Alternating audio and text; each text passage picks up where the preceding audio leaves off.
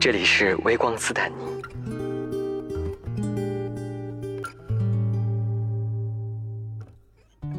嗯，大家好，我是邵一莹，然后现在呢是在加拿大的蒙特利尔。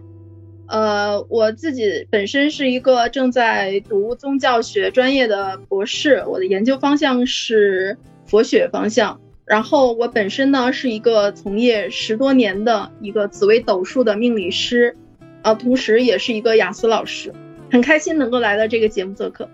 好，那依莹可以给大家介绍一下你是呃什么样的契机，或者从什么时候开始做命理师的呗？有几个人生节点。那第一个呢是我在呃中学的时候，那段时间我得了全市第一名之后，然后我突然觉得人生迷惘，然后我就休学在家。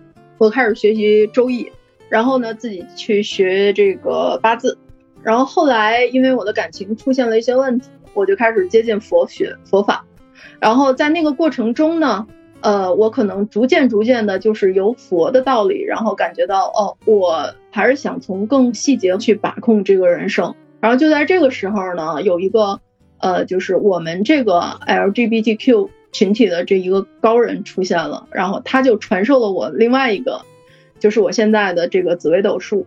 这个紫微斗数它是一个帝王之学，它是在古代是武术之首，嗯，然后是不流传于民间的，所以它在中国是比这个八字呢，它要来的这个呃范围要窄，因为它主要是服务于皇室的，嗯，所以就是我大概是从二十四岁左右的时候去开始研究。紫微斗数从那儿开始呢，一发不可收拾，然后积攒命力。我是属于实战派的积攒命力，我大概算了能有两两千多个客户，就是形形色色的众生，各个年龄层、各个性别层，然后各个职业的，嗯，在全球哪个地方的都有。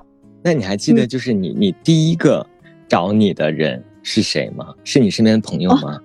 我好像记得是我中学同学，就是我那个时候刚出师。你第一次给别人看，会不会觉得自己心里有点忐忑？会不会有这种感觉吗？我那个时候就是说，因为从周易入八字，再入紫微斗数，其实我是有基础了的。但是后来呢，呃，因为刚刚拿这个，相当于把自己的已经看遍了嘛，所以我觉得已经掌握的已经差不多了。呃，也推演了很多的其他的盘。然后我这个同学当时他是人生低谷，然后他也是从国外留学回来，然后在国内他想考律师证，一直都考不下来。然后他对自己很否定，然后他找我看，我说你将来肯定能当上大律师。我给他看完了之后，我说你肯定能当上大律师。然后我说你前程似锦，自负同宫格嘛，我给他说了一个，我还给他写下来了。他不信，但是他他他他很服我。果然十年以后嘛，成了一个大律师。就是在后来你服务的这些人里面，嗯，能不能给大家讲几个特别难忘的案例？其他非常难忘的例子就是呃非常非常的多，嗯，说一个搞笑一点的吧，有一个有一个是，呃，属于就是官员的非合法妻子，然后说我我的老公贪了一个亿进去了，对所谓的老公嘛，你能不能帮我看看他什么时候能出来？我要考虑一下，我是不是还 还要等他？我要不要放弃他？我要等他吗？就这类的，就是特别搞笑的。然后也有，我可以问，我可以问一下，你当时跟他说的是什么吗？我实话实说呀，我说你别等了，没戏的。因为看盘确实是没戏。对，这虽然这个我我我不能评论，我是算命师，我是铁口直断，我必须有自己的这个职业道德操守，我不能做评断他的是非曲直嘛。但是这类的事儿也有啊，也也会发生。明白。还有的呢，就比如说，呃，再给你举一个例子吧，就是有一个 T，以前都是逢年每年都找我批年运的，呃，印象里一直都是 T。但是有一天他跟我说，他说你能帮帮我看一下我跟我老公的关系吗？我当时看了看他，我说你是我认识的那个谁谁谁吗？然后他说，哦，是我结婚了。啊，然后呢？我当时就就有点懵了，对，然后后来你也没办法去评判他，对吧？对，对，当时就是给他的呃一些就是嗯建议吧，就因为他确实是找到了一个男男男性，并且他们还结婚了，而且是直婚，还有了孩子。从命盘上给出来的看法呢，就是他是想要离婚的，他是想要离婚的，但是因为命盘的我看出来他们是有纠葛的，而且这个这个 T 呢，他是嗯，我觉得他们之间肯定还会继续，还有努力的空间和进步的可能性，不不是说因为他的这个性取向就会呃结了结了婚生了孩子就可以断掉。所以后来跟他说了之后，她现在依然还是跟她老公在一块儿，是有改善的。对，不是像她说的那样过不下去了。明白。还呃就是，嗯，在国内当时创业风潮很盛嘛，有一些就是创业的人士，然后还有自己做很好的一些项目，可能拿到了两千万投资的这种量级的人来找我。嗯。他纠结的就是说，呃，我要不要就是嗯转到国企，我要不要转到体制内？那个时候我给他的建议就是转，因为他那明显是做不下去了。后来现实证明呢，现在的创业看到前几年那个时候还有一些苟延残喘的，现在的确实是国内的状况。所以当时还不如对，第一轮都不要拿。对，当时他说要不要坚持一下，我说你不要坚持，你果断放弃去国企。那果然他现在平稳着陆。还有就是我也有创业的朋友，他原来在国安创客那边有自己大的工作室，然后他说。呃，我要不要把这个办公室挪到这个上海啊，苏州那一带？我说你不要动，你就在帝都，你就在那里，千万不要动。哦，果然后来事实证明的话，他没去扬州，呃，没去那个苏州和上海那一边是对的。看看现在的上海，呃，那个，啊，对，就是你大概从什么时间开始会呃比较多的彩虹群体找你？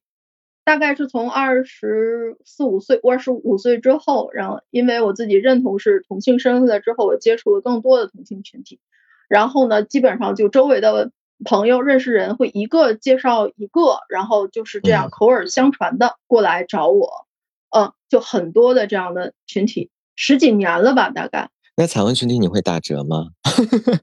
彩虹群体我会打折的，我会打折的，因为我平 时的收费算是高的。就是，对，我觉得也是。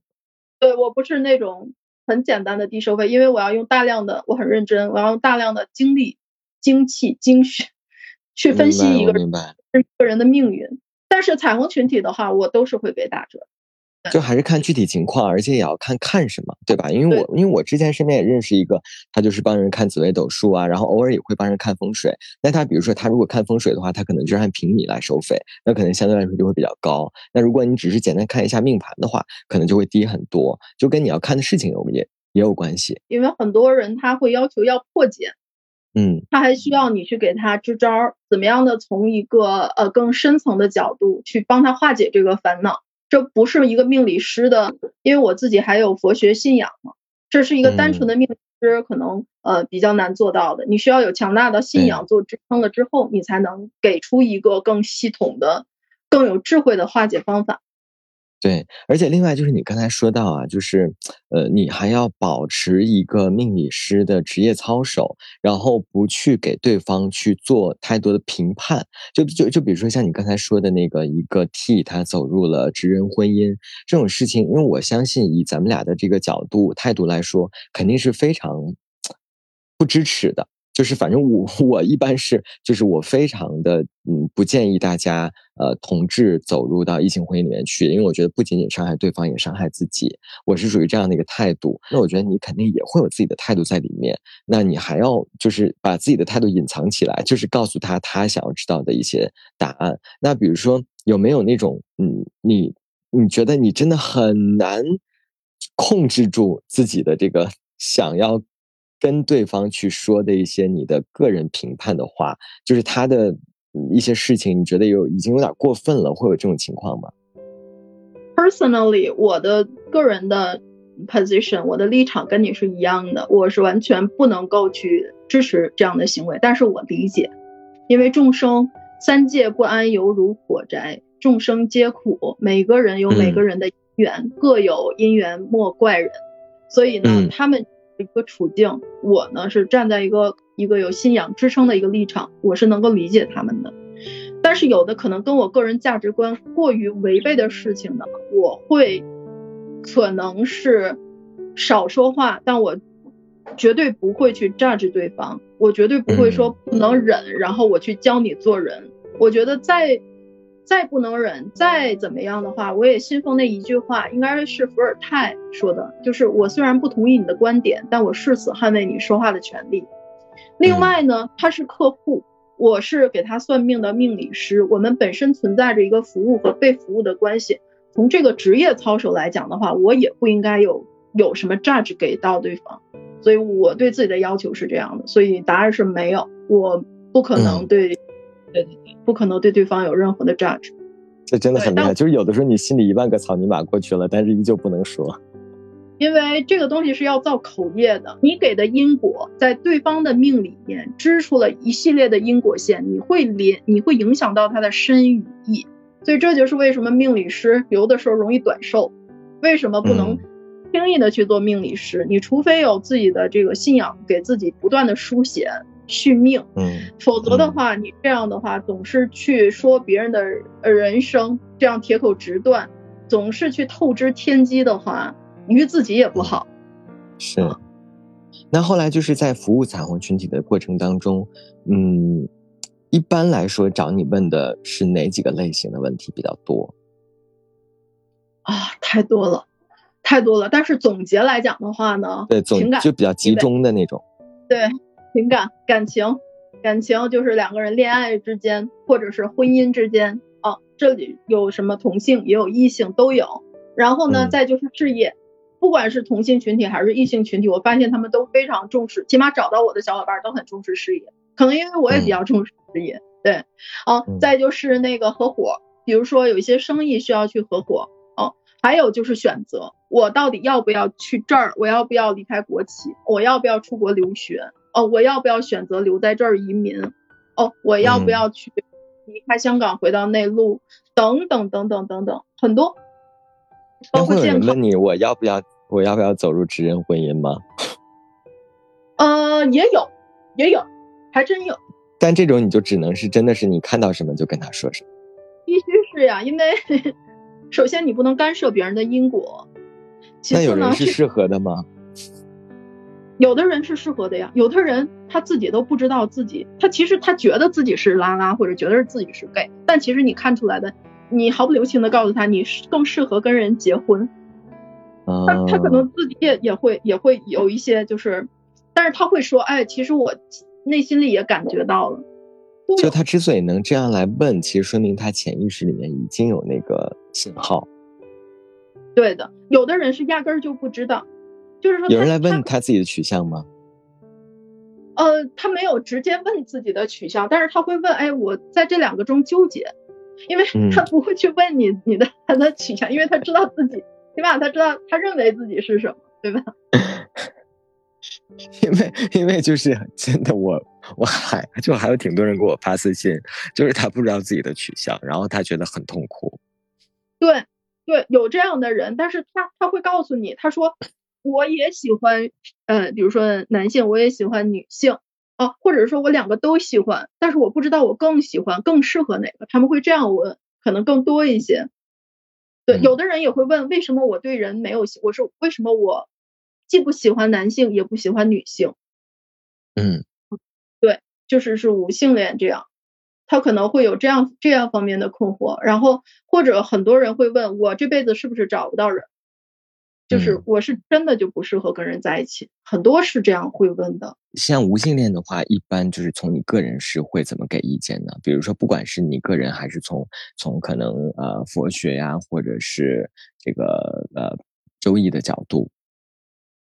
呃，如果看盘，那就实话实说，你在某某某大运有姻缘，或者在那个时间点容易遇到。那如果说他问我自己，那我 personally 的观点就会说，就是 follow your heart，真的，这个是要看缘分的。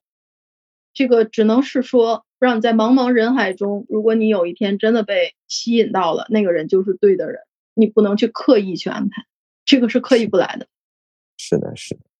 哎，我问一下，因为其实之前我我身边也有一个命理师，就是然后我大概还稍微了解一点点，就是你之前看的盘里面有没有让你觉得自己就整个惊呆，就是特别极致的、很很令人惊讶的盘？有有有非常上等的盘，我有的时候都会拍案叫绝，我说你这个盘要是给我就好了。他是绝到什么程度？嗯呃，绝到什么程度？就你你如果看盘的话，你就会知道那个有好的，它必然伴随着坏的。对。对对，它是一相互呼应的。你不可能所有的宫位十二宫位里面全都是好的，不可能的。你一定会有个把宫位是没有那么好的。但是呢，有的人他就是完美的避开了他的不好的星，完美的避开了所有重要的宫位，嗯，然后发挥在了非常不重要的地方，就是那些东西是他的弱项，但是在当今这个社会没有关系。有的人甚至是很多叠加了好几种上等格局，就这样的人有。那是前世的福报，嗯，呃，如果看前世的话是能看出来。明白，就是我就我昨天直播的时候，还有人在问我说，就是这个也是很多人一直在讨论的话题，就是同性恋到底是不是天生的？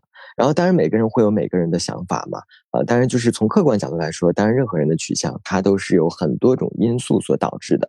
但是我个人还是觉得呢，就是现在呃，国际上有很多基因学的人在说，就其实很多同性恋他们呃都还是有相似的基因的，呃，所以众说纷纭。但是如果说从命理的角度来说，以你看过那么多彩虹人群的命理，你觉得他们有什么相似之处？或者说你从你从性你从这个命盘上？会容易会能看得出来这个人的取向吗？我先回答你第二个问题，答案是肯定的。同性恋在命盘上是绝对能看出来的。对，就是说能看出来这是个同性恋盘，或者说你起码你不是呃，就是说百分之百的确定，但是你也有相当大的比例，百分之八九十的确定它是个同性恋盘。尤其是我看了太多了之后，能总结出他们的 pattern 了。明白，那其实就是跟基因学有点类似，因为其实因为因为就是命盘是无法改变的嘛，你出生的时候就自带的，你这一辈子都是这样的。那其实就是你的基因也是，你出生就是这样的。所以就是如果从这个角度来说的话，呃，我不知道你会不会认为很多同性恋其实还是天生的。呃，我个人来，我个人的话，其实这里关于涉及到基因的话，我就不是我专业领域，我就不不多发言。但是呢，在仅仅是命理这个领域，从我看过的这些盘，包括这个紫微斗数形成，你可以把它理解成一个大数据，古往今来两千年来的所有的命理堆到这个大数据盘里面，然后堆到这十二个宫位组成的盘里面，然后不断的叠加出来，你会产生非常非常就是可靠的一些数据出来的 pattern。嗯，那用这些 pattern 分析出来，你就能得到非常惊人的一致的结果。所以从这个角度来讲的话，如果它符合这个 pattern 的话，那它就是这个是非常呃没有神秘学在里面的，这就是数据。嗯，对对对。但是如果从呃另外的，比如说从佛学的角度来讲，这些是天生的，这个就是前世姻缘未了。对，嗯，这个就真的是一个嗯，你是。有了很深的、很深的溯源，然后呢没有了却，然后可能你们之间的性别转换一下，变成了女性。比如说你们上辈子都是是是正常性别的夫妻，但是这一世呢，你们化都化成了女性或者是男性来把这一世的缘分了掉，这都是可能的，非常正常。甚至你跟你的宠物之间的缘分，上一辈子都有可能是夫妻或者是怎样。会有人跟你说他想要改改取向吗？有啊，那能改吗？从命理的角度，啊，从命理的角度可以改，真的。像像你刚才的一个说法，就是说从命运从一开始是注定的，不对。你要向命盘臣服，但是你不能向命运屈服。嗯，人是哇，好高深。命盘命盘不是把你锁死在那里，让你按照这个命盘里面出来的结果去活。而且从技术角度来讲，technically speaking。你的那个盘十年风水要换一换一下大运的，嗯，你十年换一个大运，你整个的命宫，你你的那个呃太极点，所有的东西全部都会换，只是说你的那个嗯本命宫在那里是不会变的，但是你可能不同的面相都会变，嗯，到了不一定的时间点了之后，他的气质所有的东西都会因缘际会的转换，他会变，所以也有可能是通过人为的角度去变。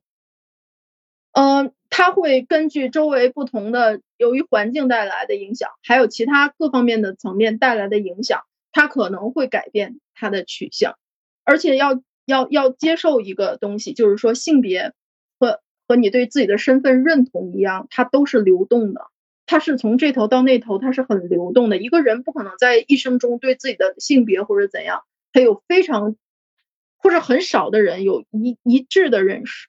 他有的时候是处于一种模糊的地带的，这个用命理是可以解释得通的，因为它的宫宫位在不停的移动。比如说你这个宫位在现在在这儿，你的这个那个大运的宫位是太阴，你很女性化，你到了下一个大运，你一下子变成了太阳或者武曲，你非常阳性，非常男性化，就很很很 make sense。这个是，嗯，不是说一成不变的，任何人都会不是一成不变的。除了你刚才说的那个就是大官的小三的那个案例之外。嗯，还有什么特别奇葩的案例可以分享一下的吗？也有很多，也有很多，就是来跟我讨教的。他其实 他其实自己是会的，然后呢，他花了钱来找我算，就是想跟我偷学。这个真的也很奇葩。这这这这也很，但是你只能看出来啊，能看出来了。对。那如果有人来偷学的话，你一般是怎么看出来的？他不是应该隐藏的很深吗？啊，他他他还是会跟你讨论啊，他跟你讨论你就看出来了。啊，那那就是已经抱抱着要透露自己，他抛出的问题就不对啊，就是就感觉很专业，也不专业呀。他要是专业的话，就感觉懂一点，感觉懂一点，就不是就不是一个大众。对，感觉懂一点，但是呢，自可能琢磨琢磨琢磨瞎了，就是 一知半。对那种感觉，对这种是挺有意思的。你们 就就你们现在看的话，就比如说，因为你现在加拿大嘛，从三四年前开始，对吧？那现在基本上国内如果人找你都是线上的形式，那你觉得线上的形式跟线下形式会有什么区别吗？线下的一般，呃。我可能接触到的都是那些像我之前跟你说的那个，可能一个是时间长，另外一个我可能要给他做很长的分析。嗯嗯，就是一些嗯，这种是，比如商务界的人是比较多，哦，然后就不但是有命理的，可能还要加上对他的决策方面，相当于一种咨询了。嗯，这个就是。那个各方面的一个角度，包括还要给他做一些心理方面的这些，嗯，建议。线上呢？线上的话，如果单纯就是找这样的，那可能比较简单，主要是看客户的需求。我觉得可能线上的话更好一些，因为很多找我算命理的人，我觉得，嗯，他们都不是特别愿意露脸儿，就是，对我感觉大家可能就是。不面对面的话，文字或者语音交流，他们更自由一些，他们更可以问出一些，就是在 心里面灵魂深层的问题。对对，很深，但平时又不便于或者不敢于问出的问题。但结果上，就不管是线上还是线下，在结果上不会有什么差异，对吧？不会有差异，都是我在看。明白？有没有老外找过？有没有老外找过你算紫微斗数？有的。有的，我之前留学的时候在韩国，韩国的人特别懂算命，韩国，哦，他们也非常注重那个这一方面的东西。我还呃，就是有韩国的同学找我，然后有韩国人找我，然后有蒙古的，据说是什么流落的王室，我我也不大相信，反正就是蒙古人，对，就外蒙古，外蒙古，嗯，明白。对，然后在那也有，就是因为研究宗教嘛。有那个同行找我，就大家都很有，比如研究占星，西方占星这样的。然后我之前的教授还找过我给他算，就是各种各样的。然后有的有的就是这边的朋友，洋人也很感兴趣，就 local 白人是吗？对对对，当然我们这边找我最多的还是这边的那个华人群。华人，嗯，对对对。那比如说，如果你那时候就是给韩国人算的话，会不会在语言上？还蛮大障碍的，因为有一些词很专业。当然了，我那个时候就是还不不是特别会说韩语，那个时候用英语跟他们沟通。嗯，就是很多东西失掉了本来的那个。对，找你算命还得英文好才可以。呃，对，基本上是这样。你最起码是个英文吧？嗯，因为我是觉得啊，就是如果韩国人的话，他们在这方面是很信的，或者说就是很了解的，我觉得也是情有可原。因为的确，其实大家都是有很多共同的文化嘛。那如果是白人的话，他们一般是从什么角度才会了解紫微星盘的呢？嗯，我有一个嗯挺好的朋友，他们就他就是研究就是 astrology，就是就是研究佛教的占星，包括印度占星，呃，包括这个巴比伦和古埃及的占星。其实他们从理论上来讲的话，很多都是有互相借鉴。然后包括就是在早期中国的有一些呃关于二十八星宿啊等等等等很多理论。这些东西都是互通的，就是他们很感兴趣。我真的是在这边见到了 N 多，就是对这些东西感兴趣的。可能因为我们学的都是宗教吧，也也可能是有我在这个圈子里面，就是周围的人都是搞宗教，所以这对这个天然的。还有的人就是这边的白人，我感觉他们是真的，这是他们的一个选，像像国内谈星座对吧？然后看一下你的职业类型啊，谈那个 MBTI 是吧？但是在这边，他们可能，呃，洋人的话，他们也谈占星，嗯，他们塔罗牌也非常的多，就是这个是塔罗牌怎么看？我不用塔罗牌，我没有，我对他，呃，不精通，不掌握，没有观点。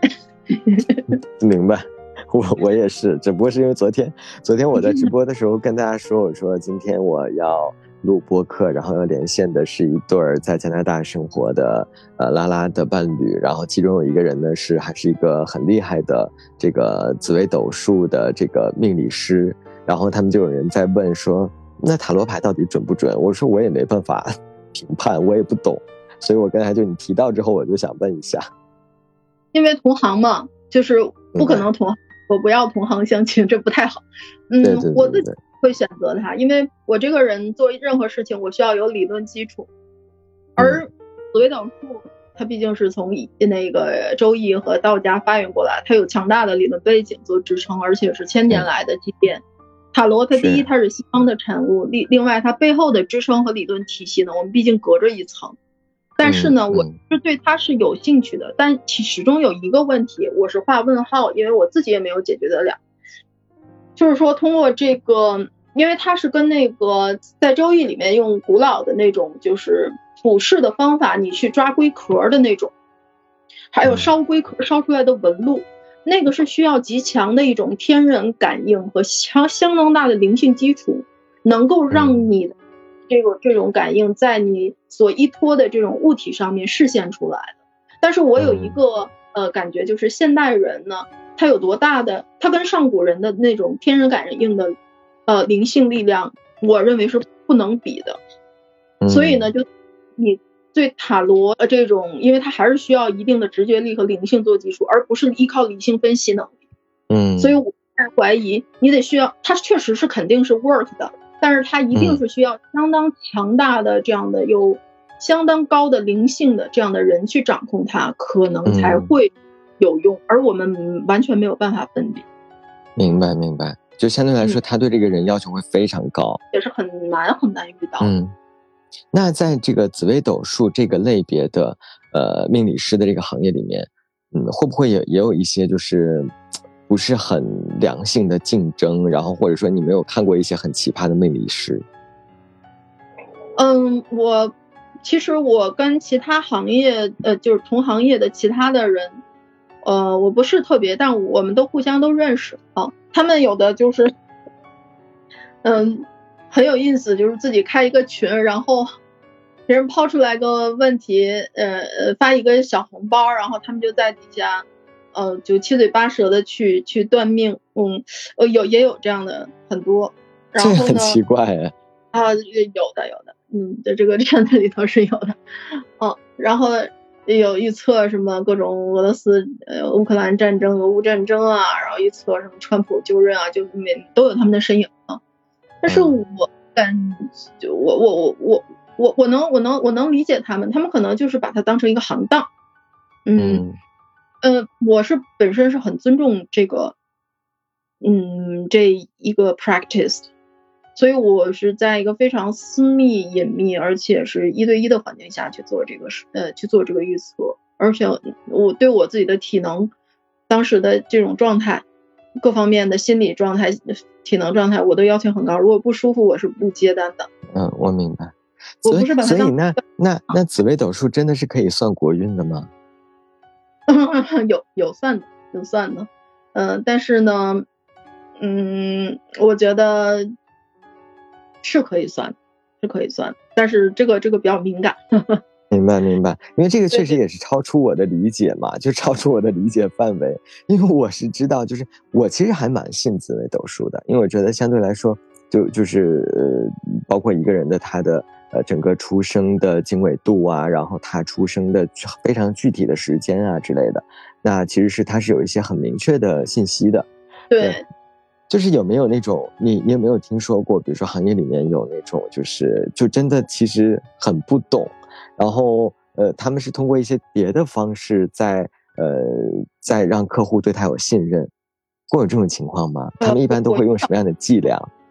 我认识，我也知道，我遇到过，就是有的人他确实是有的人问，然后他们就说一看。嗯，在我这边看来，就是很明显，连一些基础知识都是有问题的。对，那他们怎么给别人算呢？他们就是用用这个当一个噱头，然后以此来去接近他们想要的一个资源。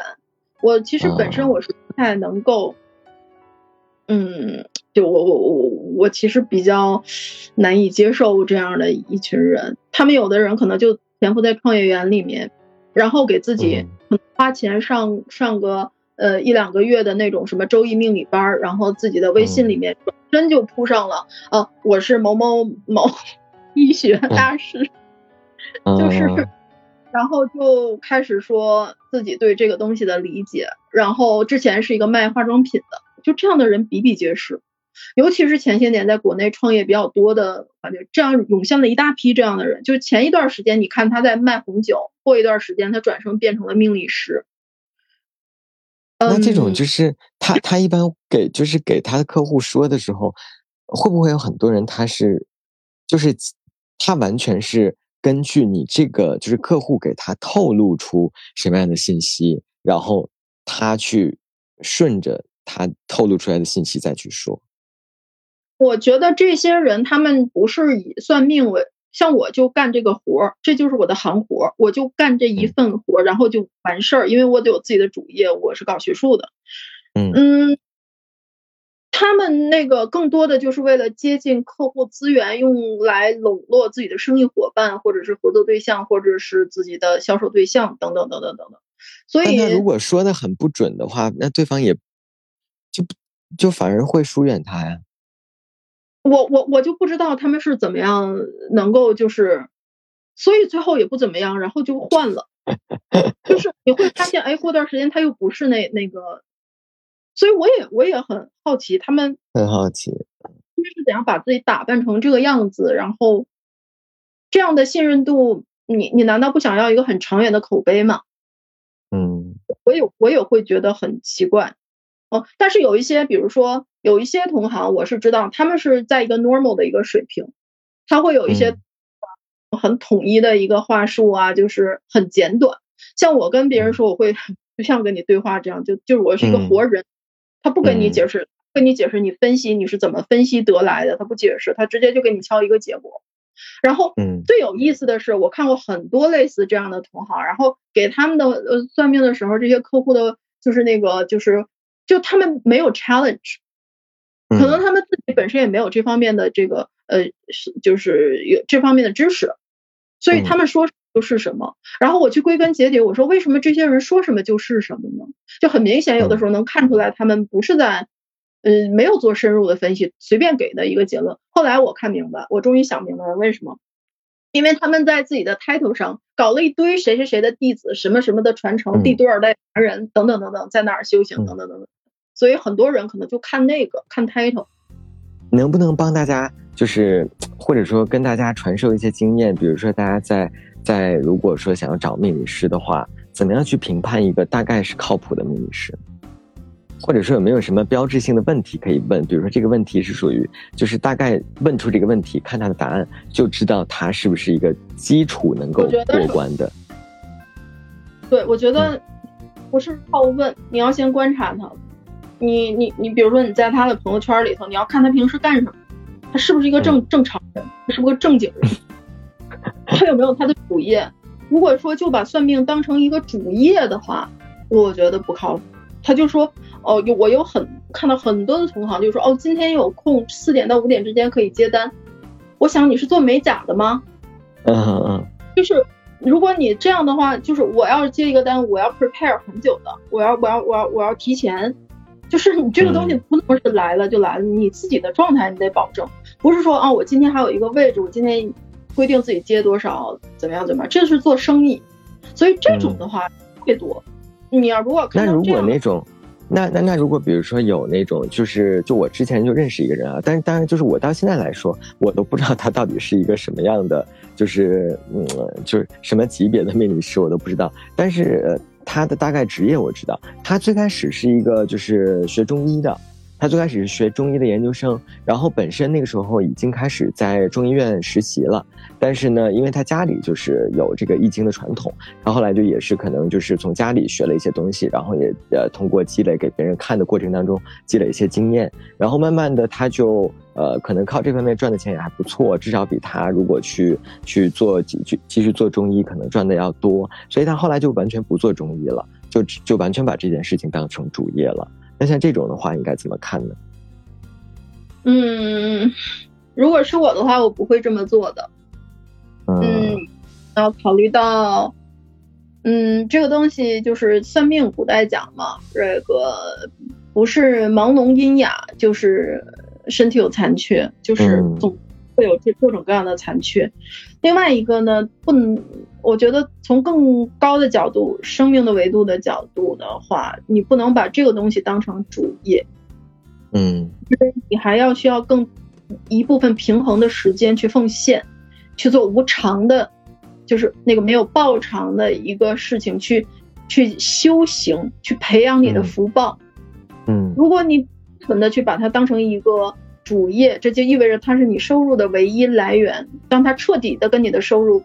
彻底挂钩的时候，我觉得这对自己对客户都不是一件好事儿。嗯，所以我可能给几个建议：第一，你看他是不是科班出身，比如说像，呃，我我有认识的人，人家就是研究天文学的，人天天研究天象，这是他顺带他日深月久，嗯，积累出来的学问，必然产生出来的技能，那就是靠谱的。我认识这样的人。那比如说，可能像我这样，我就是研究佛学、研究宗教的，这也是我就属于专业技能范围内的。再加上我自自身的呃那个修行传承，啊，这也是一个方面。那再有呢，就是你刚才说的那种家传的。那如果就是说，嗯，他有中医的底子，然后有家传的易经的底子，然后他自己去看没有问题。但是他如果完全把这个当成主业的话，哦，我我觉得这样的人的选择，可能他也有他的考量，我没有资格去压制别人。但是于我来讲的话，我不会这样做。能找到我是最好的，那恭喜你。呃，如果能找到一个，而且是自己群体的命理师，而且又是做这方面的，当然是最好的。但是如果说找不到的话，嗯，如果他是一个很合格的算命师的话，我觉得也是 OK 的。就不一定非要找到像我这样也是这个群体的人，然后同时呢，我我我又是就学这个专业，就学宗教学的，嗯，哪有那么巧的事情？但是如果他是一个 general 比较合格的，他能够已经，嗯，他积累了很多的实操案例，他不是理论型的啊，他必须有很多实操案例。然后呢，他对这个，嗯，这些案例呢，他是有一些分类的，他已经有一些成熟的一些看法的话。那他到的到他的手里，我觉得问题应该是不大的。对，所以这个不用特别的嗯担心。对，但是我的前提是他一定是一个就是很合格的，嗯，合格的算命师。嗯，当然，如果说你能找到群体内的这样的算命师的话，我的感觉是：第一，更好沟通；第二呢，他更敢于把自己的隐私说出来，而且他说什么你能懂。如果就是说是直人群体的话，嗯，他可能不太懂你的诉求和你的点到底在哪里，可能这个会有的人会觉得很有错，对，沟通会比较有障碍，沟通会比较有障碍，嗯，然后他可能也不是特别，有的人是那种就是我知道有一些人对同性。嗯，他们在私下聊天的时候，这这种命理师，他们自身就是一个对同性很排斥的。那可以想见，他们遇到这样的同性群体的时候，他是什么态度？这种人我是很不耻的。我知道这样的人。明白。所以就是呃，我们评判一个命理师，可能从你的角度来说，会有两点建议。那一点呢，就是看看他是不是呃所谓科班出身，就是他本身学的专业，或者是家传啊什么的，就是有有没有相关的也技能，有没有相关技能。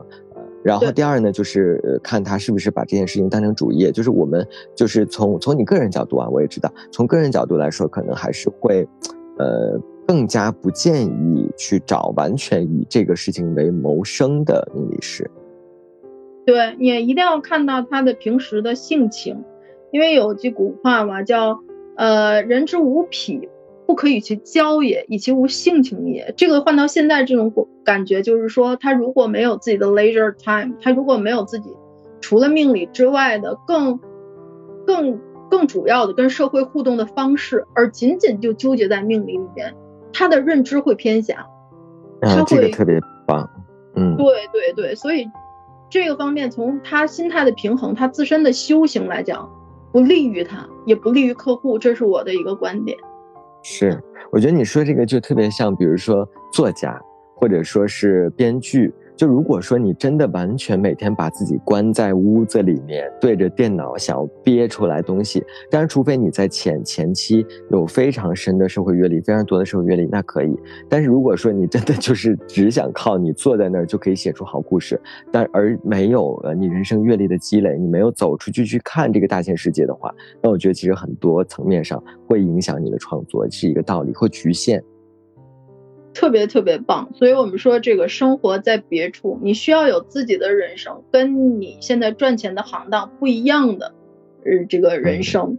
就是去滋养你现在的这个，这个是跟灵性、跟人的命运高度相关的这样的一个行业，它是真的跟手术科医生就是决定人命脉的，这个还是就是一定要抱着更高的要求和更谨慎、崇高的一个态度去对待它。嗯，明白。感谢收听本期节目。你可以在喜马拉雅、哔哩哔哩、网易云音乐、小宇宙、猫耳 FM、荔枝播客和苹果播客上找到我们的往期节目。期待你的点赞、订阅和分享。你的支持是我们走下去的动力。同时，也欢迎你将自己的故事投稿至彩虹微光的全拼 at 幺六三 .com，用分享点亮微光。让我们看见不同的彩虹人生。我是斯坦尼，我在这里等你。我们下期再见。